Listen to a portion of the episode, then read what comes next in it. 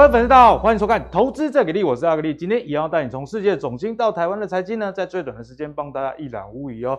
好，那 FED 上周啊是比较剧烈的一个升息。那经济预测的一个摘要呢，其实显示 FED 说啊，其实呢这个虽然升息会导致这个失业率哦比较这个啊温和的上升啊，但是经济的这个成长呢虽然不会到加速，因为会趋缓。不过呢，还不至于到衰退的程度。不过呢，这个市场上啊，显然是不这么认为。我们来看一下纽约的联准银行啊，周五就要公布了一个经济模型哦。他们认为啊，美国的经济出现硬着陆的状态啊，就是讲讲不该喝啦啊，这个几率有百分之八十哦。那他们预测国内生产的总值，也就是 GDP 的部分，在未来实际均正成长的软着陆的机会。只有十趴啊，所以显然他来说啊，这个有时候讲话的艺术嘛，保留一点可能性。不过基本上你从他公布的数据，你就可以知道说他们的这个模型显示呢，其实经济衰退的这个几率还是蛮高的啦。哦，那纽约的 FED 的预期呢，美国经济今年将萎缩零点六 percent，而且是连两年萎缩的状态，明年再萎缩零点五 percent 啊。因此在这样的情况之下，自然美股跟台股哦。最近都没有一个好日子过，因为显然通膨的飙升其实是越来越严重了。三月的时候预测今年全年升息的这个码数，如果大家有印象的话，跟这一次升息后大家预测今年升息的码数，呃，张一直一直在增加一个情况，也代表通膨越来越严重了。那通膨的严重了，拜登势必就要背水一战啊。那拜登，我们上次有跟大家来报告过，他签署这个海运的相关的一个法案，所以连带的，你看啊，最近台湾的这个货柜航运股，巴西的刚密密麻麻那个 K 线直接是跳水哈，好不好？好，那如果要解决通膨的问题，也不只是运费的问题而已，下一步非常重要了，拜登当然就是手指啊，剑指油价的部分哦，所以拜登预定七月就要出访中东了。那这个月呢，其实沙乌地阿拉伯。相关的国家其实就对美国的增产已经有所回应了。怎么回应呢？OPEC 把七八月的这原油的日产量提高到六十四点八万桶，哎，原本每日才四十万桶哦，所以增产百分之五十这样的概念。不过呢，美国当然不是吃素了，他觉得说啊，不搞了，虽然已经增产了百分之五十。哦，那我我根据我的了解，沙乌地阿拉伯哦这些国家每日还有 两百二十万桶的额外产能可以运用，那这个产能大概就是占全球每日供油量的两 percent。那大家知道说，俄乌战争之后啊，这个油价一路的往上飙，也是三月之后，哎，通膨跟大家原本预期的不一样的一个很大原因，就是油价高居不下了。哦，所以拜登这样子的出手呢，后续会怎么样？阿格力也会跟啊我们的来宾帮大家继续的去追踪哦。好，现在讲下来，这个剧烈的升息以及通膨越来越严重啊，所以接下来股市到底该怎么看？毕竟这个经济衰退的几率看起来很大，就是今天跟各位讨论的一个重点啊。好，首先欢迎今天的两位来宾，第一位是我们的资深财经专家阮木华木华哥，第二位呢是最近股市啊虽然是这个很难分析了，但是还是很辛苦了，今天要来帮我们解析的分析师奇源。好，一开始呢，我们来请教木华哥关于总经方面的一个议题啦。哦，首先要跟木华哥请教的，当然就是最新的这个美国五月零售数据。那我们先来跟大家回顾一下这个数据哦。如果你上礼拜看到盘烂，我就不想看新闻了，没关系。哦，这集帮大家复习哈。美国商务部就表示哦，五月零售额。下降了零点三 percent，那原本啊，原本是预期成长零点二 percent 啊，所以算是一种背离的情况，所以最近的股市才会这么的疲弱嘛。那四月的数据呢，也是由成长零点九 percent 啊，下修到只成长零点七 percent 哦，所以这样的情况下，当然就跟我们。刚刚讲的这个通膨有关系，因为美国能源局的资料，哎，五月全美的汽油的平均价格已经到每加仑四点四三九美元。那上礼拜慕驊哥也有帮大家解析啊，现在油价占美国的这个支出一个月大概一万五千块台币。诶，他们的房贷平均下来才三万多哦，所以这个油费的支出算相当的高啊。所以慕驊哥，我们这个看到零售的这个金额下降零点三 percent，似乎没有到很多，不过好像是一个恐怖的数据哦。因为最近的股市其实反映出来了，并不是表面上只下降一点点。那为什么呢？我们等一下就请慕驊哥来帮我们好好的解析。那除此之外，这个数据也影响到这个民众的这个消费的信心啊。为什么呢？因为大家觉得说经济做不好，经济可能会越来越差。好，我们看到最新的调查，哎，美国人最近心情真的是很不好，有百分之八十三的受访者认为哈经济状况很差，或者是不太好。那有超过三分之一的这个受访者呢，对自己的财务状况不是很满意啊。所以也难怪这个密西根大学消费者这个信心指数哦跌到五十，呃，金融海啸时期都没有那么低。所以慕驊哥，我们如果从这些数据来看起来，在股市投资上，我们是不是要多加去留意风险？好，那明美国的这个零售销售啊，恐怕才是刚开始出现衰退了。哈，就是说这个衰退幅度虽然说只有零点三哈月比的一个下降哈，但是呢，也许它才是刚开始。所以说市场担心就是说啊，这个经济的风暴哈，似乎呢才刚刚开始吹起哦。还并不是吹到一个这个核心的情况，所以可怕的是后面这样。对，那美国的 GDP 非常的大哈，美国的 GDP 占全球四分之一哈，它的 GDP 规模是二十三兆美金了哈，这么大的一个数字。那其中呢，大家都知道美国经济是由消费推动的，内需，民间消费占美国 GDP 大概占了七十趴，嗯，将近七十。对，那零售销售呢，又占了这个我们讲这个七十趴里面的百分之四十。这很重哎、欸，对，所以说在美国的 GDP 的比重非常的高，所以为什么我们讲说这个零售销售哈，这个数字很重要。好，那我们可以看到它其实已经出现月比衰退了。对，好，那继续往下衰退，我个人也不意外了哈。那另外我们可以看到，就是说在美国零售商的情况啊，现在目前看起来不乐观。好，这个 inventory 就我们一般讲说库存哈，它这个库存哈，现在目前是飙到非常高的情况。我们可以看到这个。高到什么程度？高到连那个这个科技泡沫时期，科技泡沫当时的一个状况，也就是说它已经高到二十年来最高的情况。那现在美国的零售商库存飙高哈，那后面恐怕就是一个大打折、清库存。好，那但问题是说大打折、清库存真的能让整个通膨通膨数据下降吗？也未必。也要有人来买，因为刚刚阿格力所讲的这个美国的汽油价格哈，其实持续高涨哈。那高涨到什么程度哈？呃，全美平均汽油价格五月是四块多哈，其实进入到六月早就已经突破五块啊，而且持续在往上的情况哦，所以美国这次的通货膨胀哈，它并不是只有这个商品价格上升，它包括能源价格哈，各种的生活成本支出全面在上升。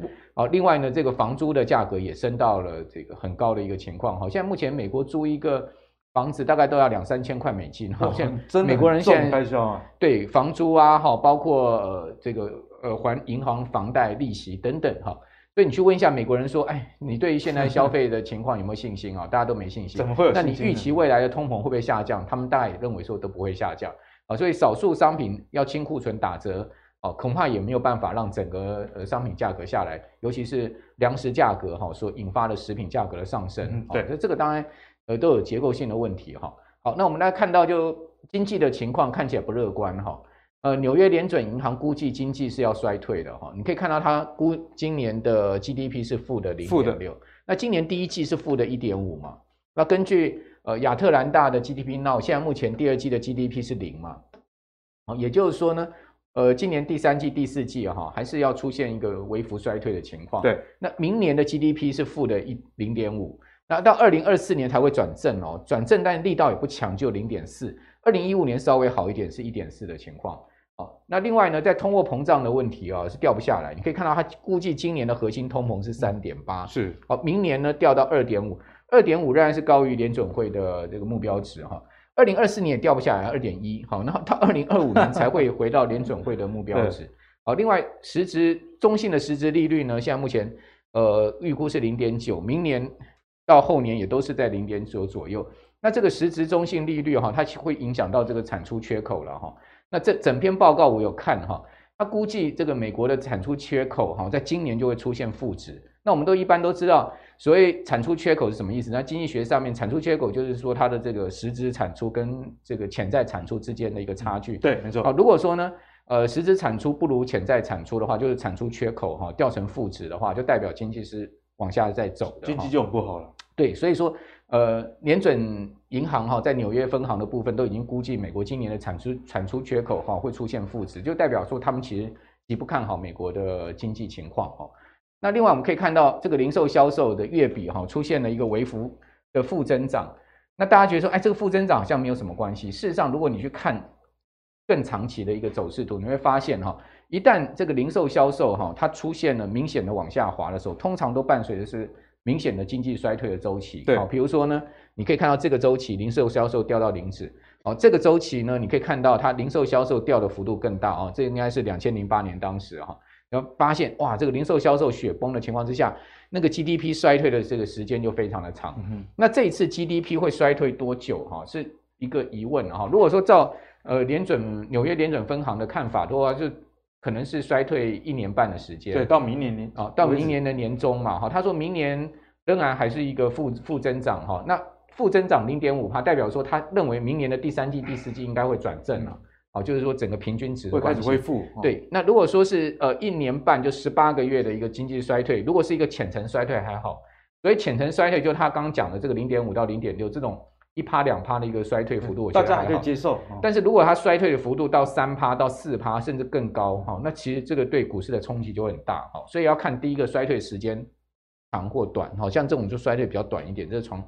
哦，但这个当然就是才 才一季的这个两季的衰退，啊就更短。那这一次的这个衰退到底是长或短？哈，那幅度是多少？其实也要继续观察这个零售销售掉下去的情况。如果说这个零售销售哈掉到零轴附近就止稳了哈，而没有像这么深度的衰退的话。那应该就还好，所以我觉得零售销售应该会是 GDP 的一个很重要的领先指标。接下来要特别观察这个指标。那刚才那张图，我们再把它放清楚一点，各位看哈，它其实告诉你的是什么？它告诉你的是两条线哦，它两哪两条线呢？一个就是红色线是美国零售销售排除能源哈，就排除 gasoline 排除汽油价格。好，另外一个是美国零售销售的这个年增率。我们刚刚讲月增率是负的零点三嘛哈，但年增它其实还是正的，年增大概正八趴左右。那排除呃汽油呢，它的年增大概只有五趴左右，所以它中间大概差不多有差了大概两到三个百分点。那这个差距到底是什么意思？就是说你可以看到这个红色跟蓝色中间有一个差距哈。对，这个差距就代表说呢，它是一个价格隐含的因素。也就是说这一次。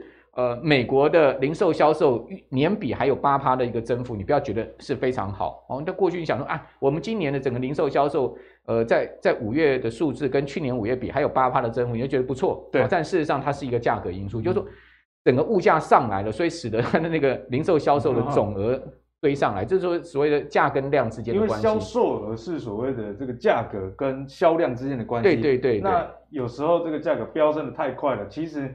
你可能销售的这个量是减少的，没错。所以说你单就一项哈汽油价格，你就可以看到它其实差距了大概两到三个百分点，你就知道说呢这个价格堆砌的因素是非常明显。哦，所以我常讲说美国零售价呃零售销售它其实有点失真了哦，因即使失真，你都可以看到它月比都出现衰退，那就代表情势其实并不好。那我们来看到分项的部分哈，你会看到呃更明显的一个发展方向，就是哪一些是出现比较明显的衰退。好，那你就可以观察一下哦。比如说呢，各位可以看到哈，这个是呃四月跟五月，我们看到蓝色的部分，五月电子产品出现比较明显的衰退，对不对？对，没错。汽车相关出现比较明显的衰退，衰退对不对？然后呢，电子商务出现比较明显的衰退，对不对？然后呢，这个是呃，这个是这个应该是医疗保健的部分出现了比较明显的衰退。哦，所以你可以发现，哇，这些其实都是消费大项，还有这个家具的部分出现了比较明显的衰退。嗯代表什么？代表美国人现在呢，诶，开始减少买三 C 了。然后呢，他们对家用品现在目前也这种大型家具哈，也、嗯、也也不感兴趣。能用就用。哎，那医疗保健上面也在节省开支，还有包括呢，在网络购物上面也节省开支。好，那成长的部分是什么呢？是这个加油站的时候地方大幅成长，成长超多。食品饮料，好，这个因为价格因素大幅成长哈。然后呢，餐饮，好，各位可以看到它也有呃增长，但是它的增长幅度已经不如四月了哈。好，此外呢，各位这个建筑延续小幅增长哈，还有运动休闲哦小小幅增长的情况哦，所以可以看到有一些大宗消费的部分哦，居家的哦，然后那个呃电呃这个网络购物的部分哦，还有包括像电子三 C 产品都出现明显的这个消费力道的在减弱。好，那此外呢，我们来看一下。美国的老百姓的储蓄跟消费的，到底还有没有钱？对，你可以看到它储蓄率现在已经掉到四点四，四点四这个储蓄率是非常低的一个情况哈，它甚至是比那个二零二零年三月疫情当时还低的一个。这个图是一七年以来，所以是五年来的低点哦。对，那联准会不是放了很多钱吗？也发了很多支票吗？钱到底去哪里？那这个钱为什么会出现这么快速的一个耗尽？哦，就是说我们在银行里面的储蓄账户哈，美国人的储蓄账户为什么会这么快速的耗尽？哦，这就。很值得去思考了，就是说它居然耗尽的程度是比两千零三年呃两千二零二零年三月那时候，这个疫情最严重，呃，疫情最严重，当时的一个情况还还糟糕啊、哦。你可以看到它其实掉下来都没有这么低，哦，代表美国人现在是极度在耗尽他们银行的储蓄，好、嗯哦，那为什么要极度耗尽银行储蓄？就代表他们的所得不够花费，对，支出的问题。对，那可能我猜想几个原因啊。第一个就是说，因为现在大家都解封了，啊、哦，美国人。呃，你去问一下，美国人现在没有在戴口罩的啊，也没有在怕什么疫情的哈，所以他们现在就开始疯狂的去旅游，好去住饭店啊，报复性的，哎，到到地方到到哪里去玩，所以这个花费很大。好，现在美国的机票、饭店费用都非常的高，嗯，哦，这是一个花费。对，第第二个花费呢，就是生活日常这些支应的花费非常的高。好，那所得有没有在增长？有，但是这个增长的幅度不如他们这个消费增长，不如物价，物价涨更多。在在这样的一个情况之下，他们只好拿储蓄来来花用，再加上租金价格这么高涨，房价这么贵啊，那这个要还的利息，在美国的这个呃，根据房地美的数据，美美国现在目前三十年期的房贷率已经接近五趴了，接近五趴，好夸张，接近呃接呃呃应该是五五呃接五接近六趴哦，五趴多。五帕多接近六帕哦，房地美的最新，而且还要持续升息，对啊，而且还在持续升息的情况下，那那当然它它的那个每个月要还的利息就增加很多，所以我觉得他们现在目前已经是在耗尽储蓄。那这个耗尽储蓄哈，终有尽头嘛？对啊、哦，那如果储蓄都耗尽了，那你后面的薪水不增加，物价不下来，那后面不是消费消费力道会更弱？所以我我我我估计美国今年下半年的消费可能会更麻烦。所以上上周一整周哈，你可以看到，其实美股所有的这个标普十一大板块全面下跌。对，没错。那跌的最重的是这个能源板块。那你大家说，哎，先前都不是能源最强吗？好，这个算是今年以来一直挺住大盘的一档股，哎，一个类股吗？怎么会能源能源指呢跌了十七趴？哦，跌得这么重？我认为其实它这个下跌啊，最主要原因就是因为大家忧虑后面整个消费。消费崩解之后的整个经济的衰退，这个能源也是需要经济活动的这个需求啊。对呀、啊，当当你失业了，你大概就只能在家里除除草嘛，你也出不了门了嘛。对，哦，你也没有办，没有必要开开车出门，开车出门可能去跑银行，银行进进，也不用搭飞机，因为美国旅游去国内就要飞很远哦。所以啊，你就是所以这个能源股的大跌，其实它已经告诉你，其实美股已经走走到可能最后一根稻草。是，所以我倒是觉得现在目前整个盘是要更小心了哈。嗯看起来这个跌势还没有终止哈，甚至嗯、呃，这个跌势漫长到什么时间我也不知道了哈。因为目前总经上没有看到一个比较能逆转胜的数据啊。对对，而且你从很多面向来看，似乎这个隧道的尽头还没看到亮光哈。嗯、那比如说我们来讲说这个 SPDR 的必须消费 ETF 哈，这个非常有名的 XLP 哦，大家知道 XLP 哈。我们如果从二呃二零零七年到二零二一年哦，这么长的时间，大概十五年的时间哦，美国十一大类股里面表现最好的哈是这个 techno 呃 information technology 就是 IT 类股，IT 类的对。第二好的就是这个 XLP 哦，所以大家不能小看必须消费。对对对对，它呃 IT 必须消费、非必须消费、医保哈这几大类股哈都是呃在十一大类股里面排前四名的。哦，那他们都领先标普的这个呃指数的年报酬率，击败大盘的意思。对，我看过数据，零七年到二一年哈，那个标准普尔五百指数年化报酬率大概十趴左右，大概十趴多。那我们刚刚讲这几大类股，它其实的年化报酬率都超过十趴，还更强，都超过，对，等于说打败大盘。那当然，那比较不好的就我们刚刚讲说，像像像那个 communication service 啊，像 healthcare 啦，utility 啦，哈，industry 这几个类股，它其实相对它的指数年化报酬率是不及大盘的。所以我们就去挑比较好的。嗯哼，那大家都知道这个非呃必须消费，其实基本上就是民生用品，好，大家一定要花的，像像保险啊、P N P N G 啊这些那么好的公司，好事多、可口可乐也在里面，对，都是在这里面。各位可以看到，它最最近居然是这样子跌哦。那阿格林，你可以看到这样跌势代表什么意思？代表它就是一个持续在破底走空的态势，这是很少见的一个情况。今年对年初到现在，就只有最近才开始。往下走，而且我跟各位报告哈，这个类股从零七年到二一年哈，它整个指数年度最大跌幅没有超过十五趴，没有超过十五。对对对，就是说这么长的一个时间，经过零七年，经过零八年次贷风暴，对不对？好，那也经过二零二零年三月、这个、遇到各种大大小小危机，对，遇到大大小小危机，也经过什么一八年呃二零一八一九年那当时那个整个缩表升息危机哈，你会发现哎，它其实年度跌幅都没有超过十五趴哦，所以代表说它是非常抗跌而且不抗涨的类股。结果你可以看到它这一次出现这么大的一个跌势，这是真的蛮凶的。对他们当然还没有跌到二十趴了哈，它还没有入熊啊，所以说它还真的算相相对它是比较抗跌的哈。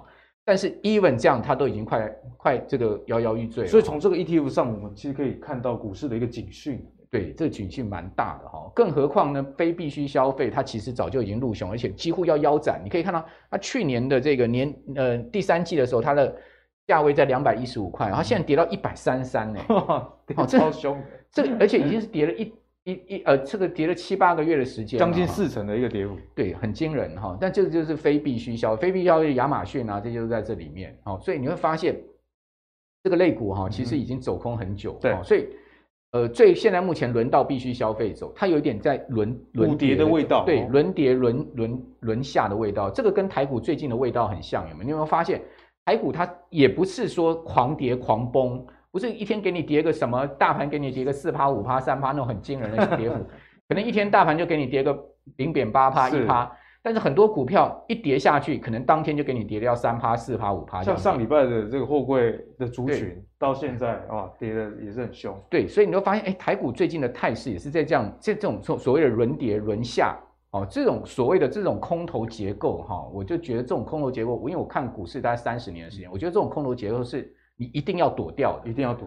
对，你如果不躲掉，你会在这一次空头结构，我可以讲说，这次空头结构会让很多人赔死。嗯哼，好赔这个呃资金蒸发掉。就是如果还继续要凹单的话，我我不敢讲说，比如说你是纯股族了哈，或者说定时定额买，到底到底 O 不 OK 了哈？但是我觉得，如果说你的资金部位还是非常大的，在股市里面，嗯、甚至杠杆操作非常大的资金部位在里面的话，可能就是说你的。你现在目前在股票市场里面的资金部位还占到你整个资呃资资资本的大概七八成这样子，你可能就一成到两成的现金，真的是太高了。哦，那你如果不减码的话，其实这一次的股市，我真的觉得这次空头结构形态是很少见的，要要要非常的小心。好，所以莫哥也提醒大家，如果你手头上啊这个持股水位还非常高的朋友，真的要这个提高警觉啦，因为如果你手上持股，比方说四五成好了，那你还有大概五成的现金。那股市的下跌也不见得对大家来说就是风险啊，因为未来你可能还有抄底的一个机会哦。那只要股票啊一反弹，哎，微笑曲线买法，你还是赚得到钱。不过啊，现在谈微笑曲线似乎还言之过早，因为木华哥刚刚也给大家很多数据啊，不管是总经上的，以及连这个 SPDR 必需型消费的 ETF 里面都是烟草公司啊，然后这个饮料公司，哎，这个是最不受景气循环的。啊，景气越坏的时候，心情越差，要烟要抽越多。可是连这种 ETF 都下跌，大家就真的要多加小心啊。好，那接下来继续跟慕驊哥请教这投资的大方向。好，那我们刚刚有讲到，像是这个 S&P 五百啊，以及纳斯达克指数哦，这个比较蓝色的部分啊，其实今年一路以来哈、哦，都是走跌的一个情况。S&P 五百哦，下跌了百分之二十三，那纳斯达克指数呢，也跌了超过百分之三十。都落入了熊市。不过很特别的是，我们看到橘色、紫色跟黄色的部分呢，哎，走势最近似乎有一点不一样的味道，往上走啊，哦，跟美股都完全不同啊。这个就是上海以及深圳跟沪深三百等等的指数，所以啊，陆股好像率先在谷底翻扬喽。所以在最近的投资上，我们是不是可以来观察陆股跟一些相关的中概股呢？因为我们也看到，哎，这边列出的是一些重要的中国的一个。企业啊，例如说像小鹏汽车、蔚来汽车，哎，最近的这个涨幅都相当不错。另外呢，像是这个京东哦，最近靠直播啊，也越赚越大哦，也是上涨一个情形。好，所以从这个图上来看，哎，其实美股啊跌到明明白白，连这个必需型消费 ETF 都在下跌，但入股却是不同的风险。哎，慕驊哥，所以我们可不可以从这样的方向啊去思考一些投资机会？好，中国大陆现在就是在走逆周期。好，其实我。很早就讲说，它其实它的一个全球竞争策略哈，或者说全球宏观策略，对，它就是要树立它自己的经济景气循环的周期，而不是跟着美国走。哦，就是我跟你们没有关系。没错啊，好、哦，你你想看嘛？它航空母舰已经第三艘下水了嘛？啊，那中国呃，中国大陆它在想什么？它当然想的就是说，它不是要做老二的地位，哦，即使它不想称霸了哈，但它应该也要跟美国平起平坐了。那既然如果你你你你自诩为你将来是一个超级大国，对啊，然后你要跟美国平起平坐，那在这一次乌俄战争下面，他又扮演这么样这么样这样的一个角色，然后上海一封控，搞得搞得全世界供应链这样子大乱哈，呃，你你想看他能跟着美国周期走吗？哦，当然不能跟着美国周期走，他、嗯、一定要搞跟美国逆周期，也就是说，我一定要搞一个我自己的经济循环的景气模式。然后呢，这个不是美国的景气循环模式，是我影响别人，不要让美国来影响我。就是说过过去三十年是美国主导，美国的军事啊、政治、经济主导全球嘛。但是我们可以看到，美国的国力持续在衰减啊，这个是不争的事实。那中国的崛起哈，带来美国重大的威胁，甚至即使乌俄战争之下，美国人都把中国当成是最主要的战略敌手，而不是俄罗斯哦。你就知道说他心中是如何忌惮中国。好，那在这样情况之下，中国当然有他的实力去搞一个经济逆逆周期，所以你会放看到全世界今年所有央行都在收水。唯独一个央行在放水，中国就中国。那另外一个央行持续放水，那是他因为头已经洗到破了，所以没办法，那就是日本。日本啊，所以中国它在放水，它在走一个逆周期，它的股市当然要跟美国出现一个所谓逆周期循环的模式。出人不出阵嘛。对，所以你可以看到哈，它今年上半年其实也是跟着国际股市下，但是呢，它跌到四月底五月初的时候，它就慢慢在上了，来了一个 V 转。对，它完全跟美国股市不一样哦，它。它已经站回所有均线了哈，这个是上证指，深成也是一样哦，它上半年也是跟着下，但是呢，它从四月底五月它也慢慢上哦，那它也出现了站回所有均线，然后香港恒 even 香港恒生指，我们知道香港股市去年全球表现最差的市场，密密麻麻，真的。好，even 香港股市跌到一万八千两百三十五点哈，恒生指数跌到一万八，它已经三个月、一个月、两个月、三个月没有破底，那通常没有三个月没有破底，我们叫做大底形态形成。所以我觉得港股后面也非常值得注意。为什么？因为它已经三个月没有破底，而且虽然说它没有涨很多，它现在目前是两万一哈，上来大概十趴左右，但是它已经三个月没有破底。对，哦，台股还在破底，对不对？像我们今天录影的时候，礼拜一它又破底了，对不对？然后又破到一万五千五百点哈，所以它完全跟这个呃全球股市走一个不同的格局。这就我刚刚讲的说，它在走一个所谓它自己的景气跟金融市场的逆周期的循环，逆全世界周期的循环。因为我们现在讲全世界，就讲美国主导嘛，好，美国主导的这个世界格局嘛，但它跟你逆逆的情况，烂都是美国害的，对，跟中国无关。这样好，那我们来看到这个未来汽车，哈，未来汽车，你看到它最近股价是不是从十一点六七已经来到了二十块了，将近将近一倍了，将近一倍。你不要想看它这样子而已哦，这样子就几乎一倍了哈。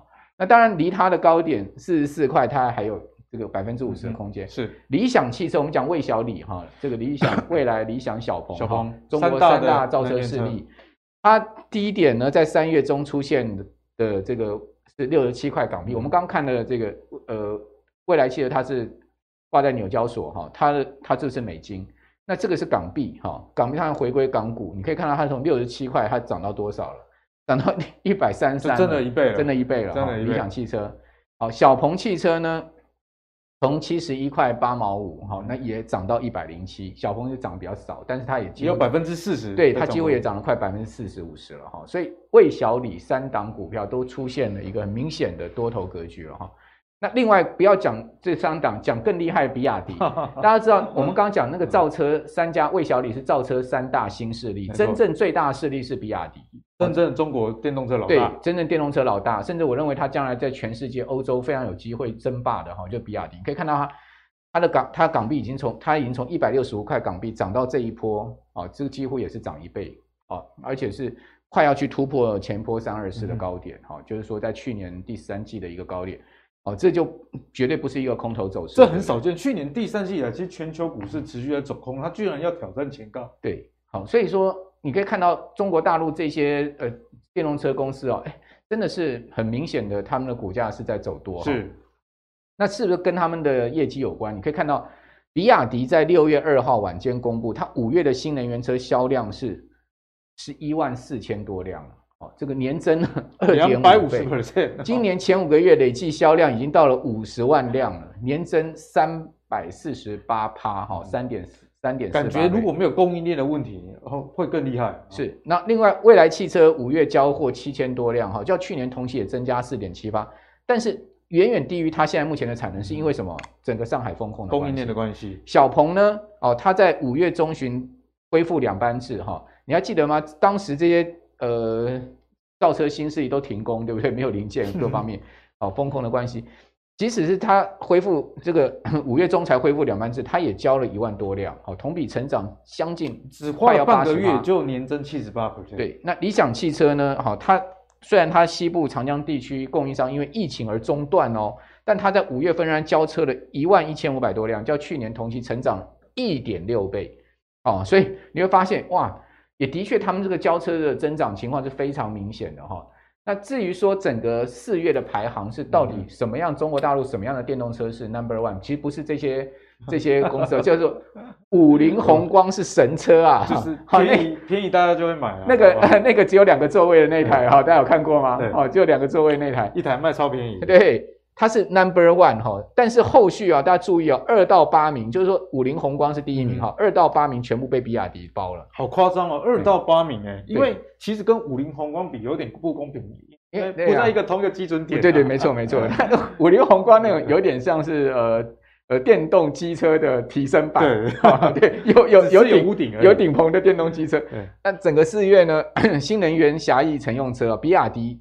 达到了这个十万四千七百多辆，份额占了三十七趴，在所有的这个车企里面，它遥遥领先。第二名的上上汽通用五菱销售量两万七千多辆，好，这还不到比亚迪的三分之一，好，但它最主要就是靠五菱宏光。对，好，那比亚迪一到四月，大家可以看到，它总销量已经达到了快四十万辆，哈，那这个份额是二十七点八趴。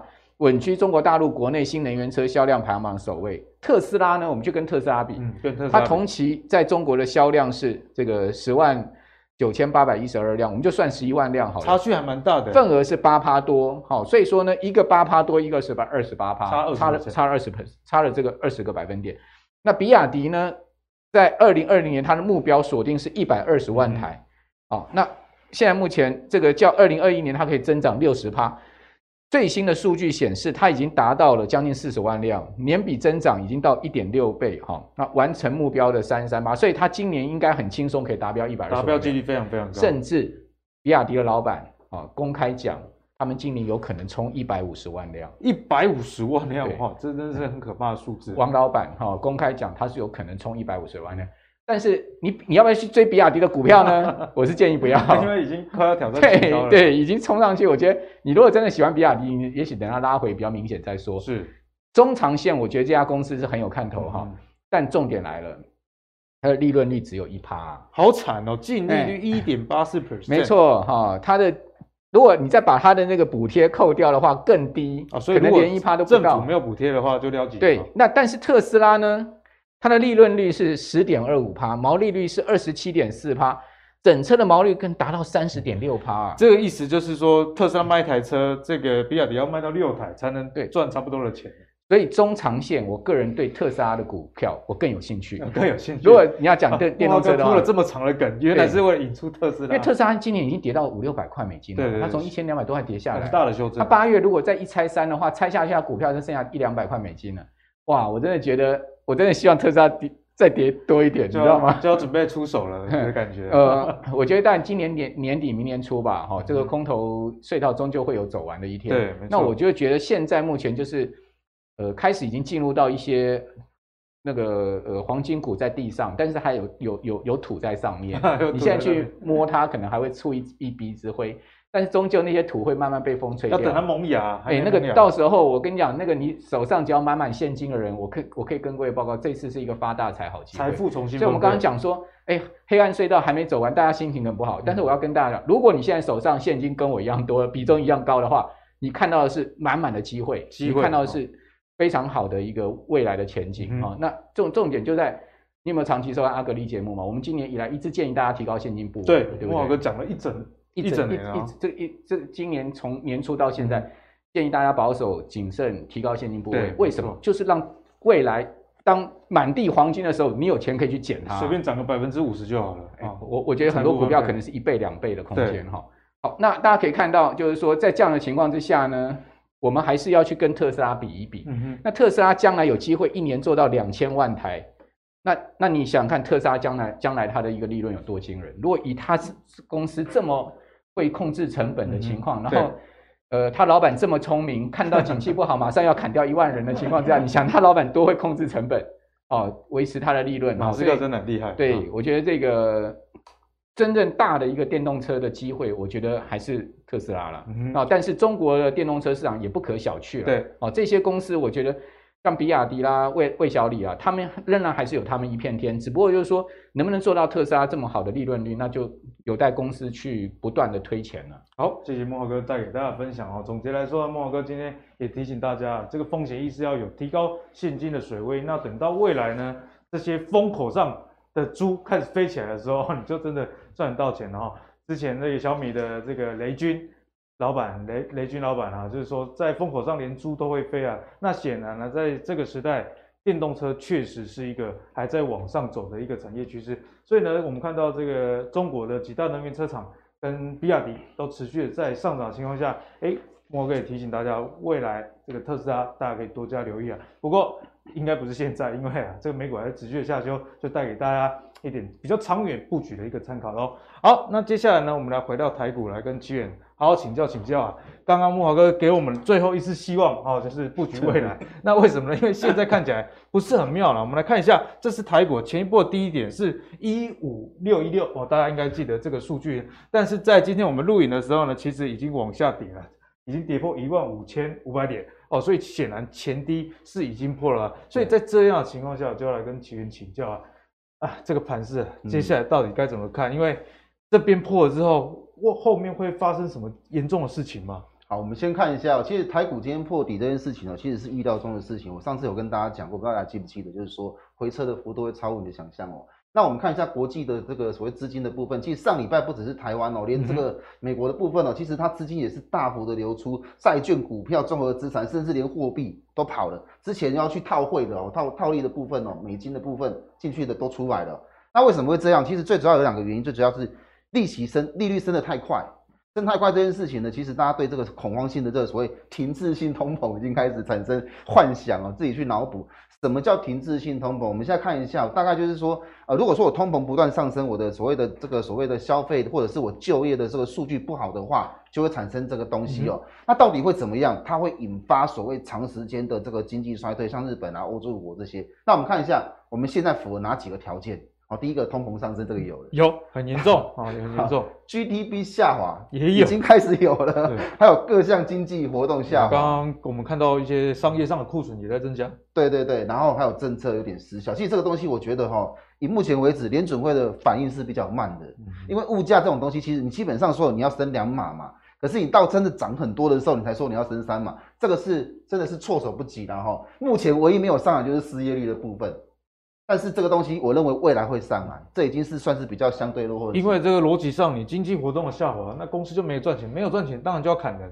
对，这个就是落后指标。刚刚就是这个，你们讨论到这个马斯克在砍这个员工的事情哦，慢慢就会出现。那如果这件事情出现的话，当然市场就会恐慌，这就是为什么大家要卖股票是的原因哦。那我们要去想到底根本的原因是什么？因为这一次的问题就是来自于所谓通膨的上升。对，因为联储会升这么快，一定跟通膨有关嘛。那到底通膨怎么来的？我们来看一下。其实现在，呃，这一次通膨的原因有两个，这就是为什么很多你用过去的这个所谓经济学啦、货币政策去推算，为什么到现在会看到这种结果？最主要的原因是这一次的油价上涨，其实跟进俄罗斯的原油是有关的，因为俄罗斯在市场上所供应的原油是大概是这样，两百五十万桶每日。对。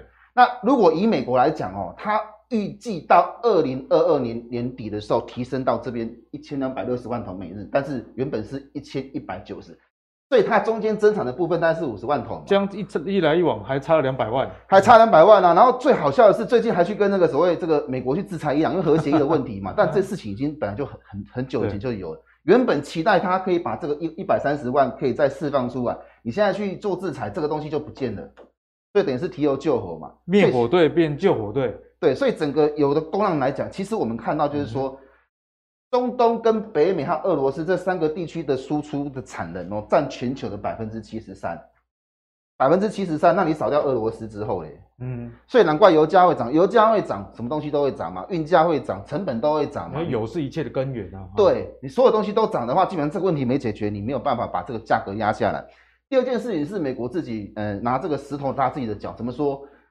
美国哦。它在过去的时这个一段日子当中，其实它宽松货币的这个数量是非常大的。大家看到这一个哈，这个是从次贷以来开始做货币宽松，这都没有收回呢。你看这个都没有收回哦，到这边稍微收回一点点，结果遇到什么？遇到这个疫情，然后直线往上又走，走到最近又又往上走。最近开始说要缩表，可是你看这个基点哦，这个货币的的的规模大到这种程度，到九兆，之前是在这里啊，钱都不值钱了，越来越薄。对，那美国做宽松这件事情为什么这么严重？因为美国不用储备黄金。因为以前这个货币真的是金本位，就是金本位，对，你国家有多少的黄金，你才可以印对等的钞票。对，那最近不是那个俄罗斯被踢出那个 SWIFT 换换位体系吗？你知道吗？俄罗斯从二零一八年的时候就开始在储备黄金，他到最近为止已经储备三千亿的黄金在进，所以根本没在怕。所以它汇率为什么不会贬不会崩盘？就是只要除了升息升到二十趴之外，它黄金一堆了，他不怕你来卖。所以就是美国他没有做所谓的金本位的这个储备，才会导致美元贬值。你贬值的时候，其实。讲白一点，你的负债就变少了。嗯、啊，对。那可是问题是，你的物价就涨上去，因为油价是用所谓的美金去计价的，嗯，就是这样才会造成油价上涨、通膨过高。所以反过头来，这两个问题一定要解决了。所以他现在开始做缩表嘛，好，好。那我们再回来看台股，到底跌到什么地方哦？大家看一下这个，这个是周 K，就是以一周为一个单位的 K 线哦。我们上次就跟大家讲，台股是不是要从这边回撤到这个线？有没有这个一百二十周的 K 线嘛？我上次来节目的时候，第一次来的时候在是在这边嘛，嗯，然后回撤到这边嘛。对，那我们去看过去美股的部分，费半其实是跌破一百二十周的均线，已经到了，而且还跌破。科技类股跌到两百四十，跌很久了，跌更久，所以你要有心理准备，有可能会到这个线呐、啊。所以台股来讲，其实它相对是比较强的哦。嗯、第一个，我们就现行来讲，半导体强过于科技股，这两个我们看得出来。好，那第二件事情，台积电是半导体类股当中最强的，因为我们看。台股的周 K 跟费半来讲，台股还是比较强。对，那我们可能跟进，你不能排除它可能跟进的这个。所以这个礼拜的 K 线非常重要。如果这礼拜又是一根黑 K 的话，会比较麻烦。代际多标。反反而是如果这礼拜出现一个所谓下影线的话，哎、欸，那感觉就不一样哦，感觉就不一样。所以大家去观察。所以你如果今天你要进场布局的话，你不用急。礼拜三、礼拜四看看有没有买盘进去，最少三四百点以上才比较确定一点。那第二个、第第四个就是所谓。那周 K 下影线这个东西是我们这一个礼拜要观察的嘛？嗯、那假设你还是要做最坏的打算啊。如果说这个破了，你第三季还是会整理。对，如果一万五真的守不住了，那可能整理的时间要拉长，整个第三季啊，七八九三个月。因为台积电已经破五字头了嘛，这大家上礼拜大家就知道了。所以之前跟大家讲，外资喊到一千块，那个都大家自己喊的了哦。好。那大概台股的部分，我认为就是这样啊。你这个礼拜很关键，礼拜三、礼拜四，如果你真的要去做短线，礼拜三、礼拜四是一个机会。但是如果一万五破的话，你一定要是去做停损的动作。这样。好，那我们看完这个基本分析之后，我也帮观众朋友追问一下奇岳啊，你说要观察这礼拜的一个情况。好，那假设真的是情况还不错，我们下周啊，一直到七月底之前这一段时间，大概一个月出头啊，哦，我们是要站在怎么样的角度？例如说，哎。反弹之后要先卖一趟吗？还是我认为反弹的时候你要先卖一趟哦。这最主要的原因是大部分现在的人都是套牢的，而且你套的股票都是旧的主流，像面板、航运那些，感觉替那个要抓抓交替的这个感觉啊。对对对，所以这种所所谓的 左边的山头比较多的话，你反弹一定要卖。嗯哼，大概是这样。好，所以呢，其实也给大家一个参考啦。如果这个礼拜真的有守住，那下礼拜有反弹的话，那个不是给你追的，然后是给你卖的。嗯、那如果你手头上呃这个。晚上真的睡不着，我觉得这个真的是现金水位太少了啊！卖一点股票，相信是一一点一一个好事了哈。金你看你去没给你嘎了哈，好不好？好，那接下来呢，我们来跟奇远继续讨论，就是这个中概股相关的议题啦。因为刚刚慕驊哥已经跟大家提到这个呃新能源车的三势力以及比亚迪都很不错，那这些呢是电动车车厂，那自然而然电池厂也不会太差。我们来看一下，这是。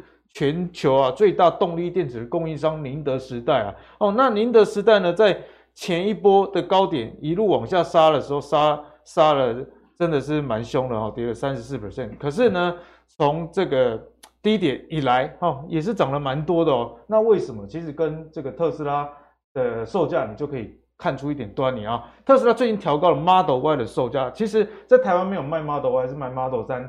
台湾的 Model 3今年已经涨价，如果没记错的话，涨价三次啊。以前 Long Range 啊，长里程版的一台 Model 3不到两百万，好，现在已经超过两百万了，真的是涨得非常的快。那我们看到在中国呢，特斯拉的这个 Model Y 的这个售价调高五 percent 的话，一次就调五 percent，为什么呢？敢这样调？因为一来啊，成本上升。二来呢，销量实在卖太好，我当然敢调。二零二零年第一季的产量年增六十九点四 percent，那大家知道说特斯拉在全球基本上现在是生产几台就卖几台这样的一个状况。好，好，那根据基准矿物的情报呢，也显示二零二五年以前啊，锂电池市场将处于结构性短缺的一个状态，因为哦，这个锂矿的开采速度可能赶不上现在各大车厂都要推电动车的速度，哎，所以呢，宁德时代最近就非常的强势。好，那我们看完能源车电池以后啊，我们从比较大的格局政策上来看，我们来看啊，拜登最近也因为通膨关系，要考虑解除对中国的关税。那大家知道说，这个美国很多的货品啊都是从中国进口，那之前中美贸易战呢，有针对很多的项目来提高这个关税，所以呢，为了舒缓啊这个通货膨胀的压力呢，所以一些品项已经开始要被调降了哦，这个对中概股显然。是一个好的一个方向，所以接下来就要请教奇源。如果是中概这个方向，坦白讲啊，中概股这个题材哈，这顾不过来啊。对，很久很久没来。这过去几年，从一八年中美贸易到现在，没有人要提中概股了，没有人要提的。但现在似乎有点不一样，因为我们刚刚看到啊，慕驊哥有帮大家介绍到，像深圳、上海这些指数都往上攻，对，那相关的股票也往上涨。所以奇源，你的观点呢？呃，我们如果要看这个中概股哦，呃，所谓这个电池的部分，我觉得这两个议题我们可以把它结合起来讲。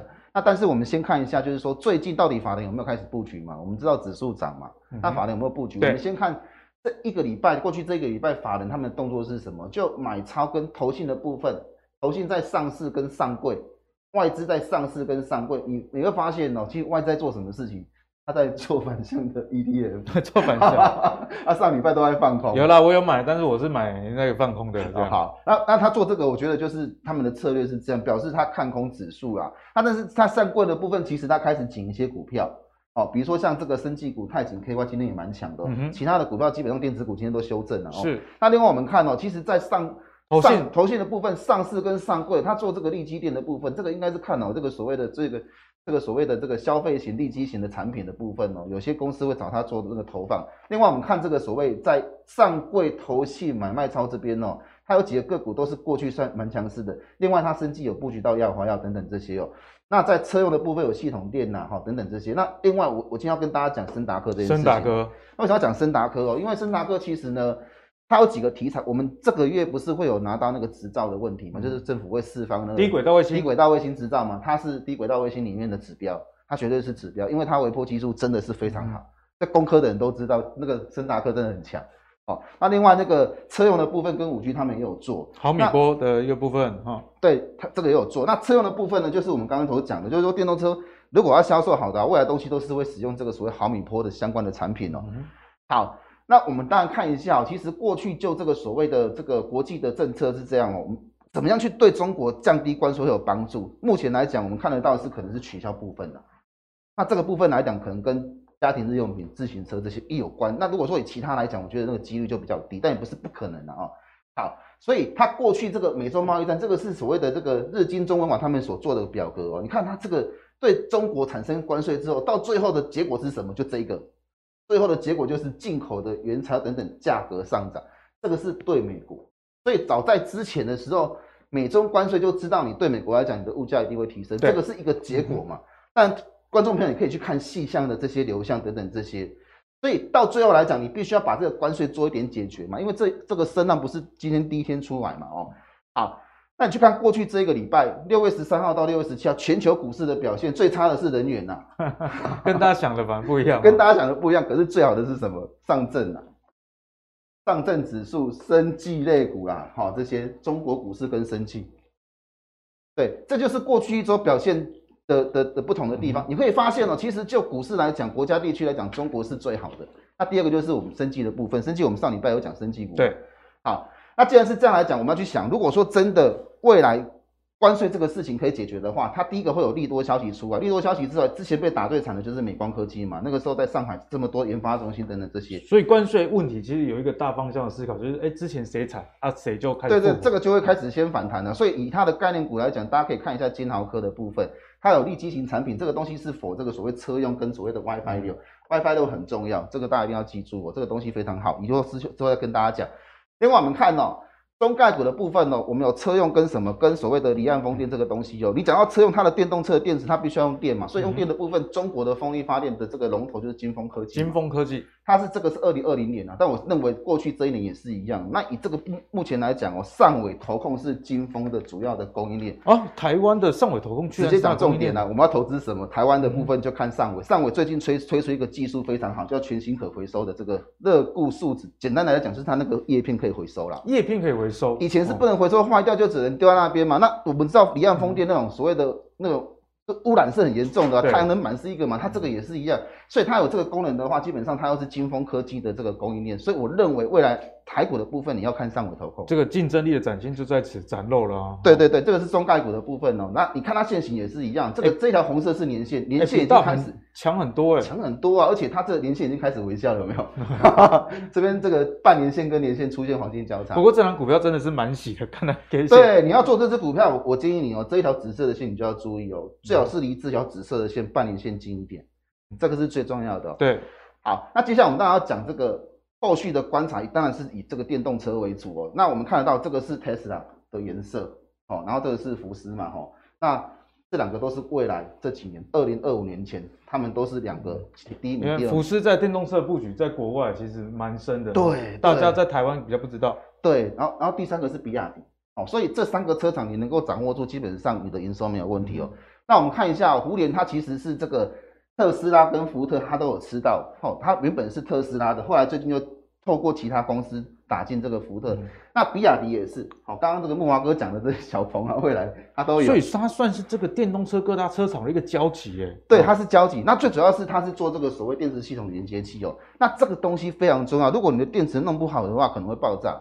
这很危险的，所以这个东西其实要有技术关键的一个零件。对，那我们知道最近其实有一个所谓叫刀片电池这种东西，就后续就要去观察，就是说胡联跟刀片电池之间的关系是什么？啊，以目前来讲，它有这么多车厂的这个所谓的这个这个所谓的这个供应链的话，它是基本上它的这个品质是没有问题的。那刚好今天有回撤，对，回撤的时候大家观察就是说，在后续前低之前形成的一个所谓趋势线这边哈，能不能找到位置？找到位置的话，这边就比较好上车这样。呃，简单来讲啊，如果上升趋势线被跌到，但是有一个止稳的话，哎，那个就是相对人家常常讲的下跌啊，找反弹的买点，对，哦，大概是这样的意思。所以今天的奇云也提供哎几个方向，包含的风力发电啊，一直到电动车，台湾的中概股该怎么看？帮大家复习啊，毕竟中概股这个概念在台湾年假期就不会来啊，很久没来了。对，好，那节目的最后呢，我们要跟奇源继续请教，因为刚刚奇源有跟我们提到。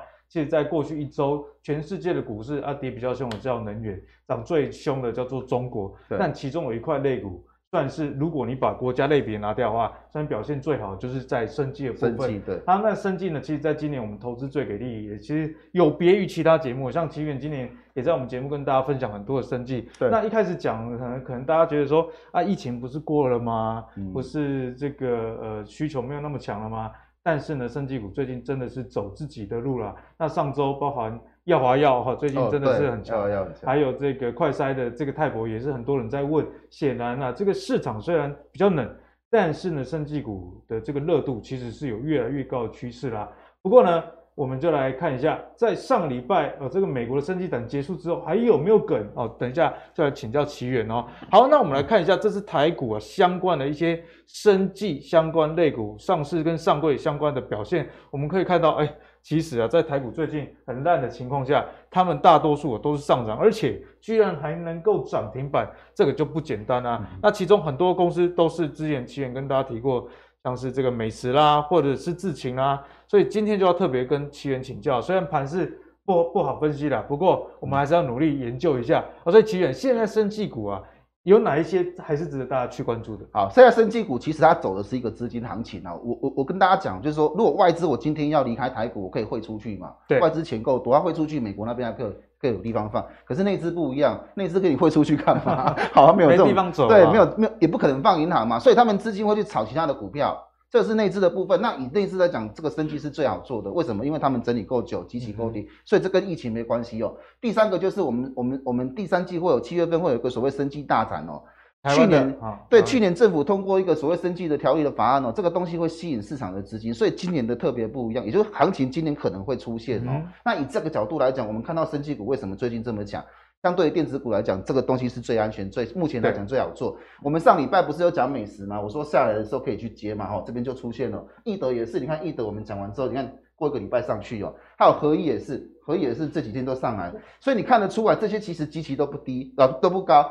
但是呢，刚好就是现在这个资金流到生技类股，全部都上来了。奇远，我们看这张图，觉得好像有点时空错乱的感觉，因为上礼拜的这个台股是往下修正的，哦，对，破底了。上礼拜这个台股，礼拜五的时候台股破底嘛，你看我们那个易德啦，这个合一，对，就美食也是哦。其实这都是强势的。我还记得上礼拜啊奇远特别跟大家讲这个合一的部分啊，哈，对，合一的部分，合一它是那个所谓我们这个糖尿病那个口足那个脚的那个药。那这个药基本上全世界有三四十家药厂曾经研发过，都失败，它成功。目前市场上唯一的一个选择。对对对，目前来讲，它的数据会比现有的药还要好。嗯哼，现有的药还要好。好，那我们今天看哦，我们先看智勤好了。智勤最近也是回档很多，你看这个前前高是一百零四嘛，然后跌到这边来，其实跌非常多。对。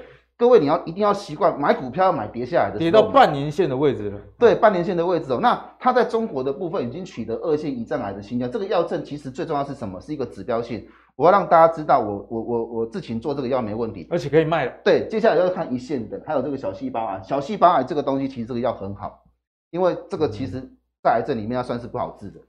对，所以它就是要等这个进行中的药证，到明年这些东西都会抵定了，三期都会做完哦。好，那另外我们看另外一支是泰景，泰景呢，它的这个流感疫苗的部分 TG 一千哦，在二期已经收案了。如果它的结果正向的话，它就会跳到所谓的授权金，and 海外市场的开发，因为它去年已经拿到授权金了，所以今年这个案子收起来，如果结果是好的，结果结果是好的，它会有授权金的部分哦。那当然机器也是很低，最近整理到前低的部分上来，以目前来讲，这个趋势线就是它的这个观察的这个路线这样。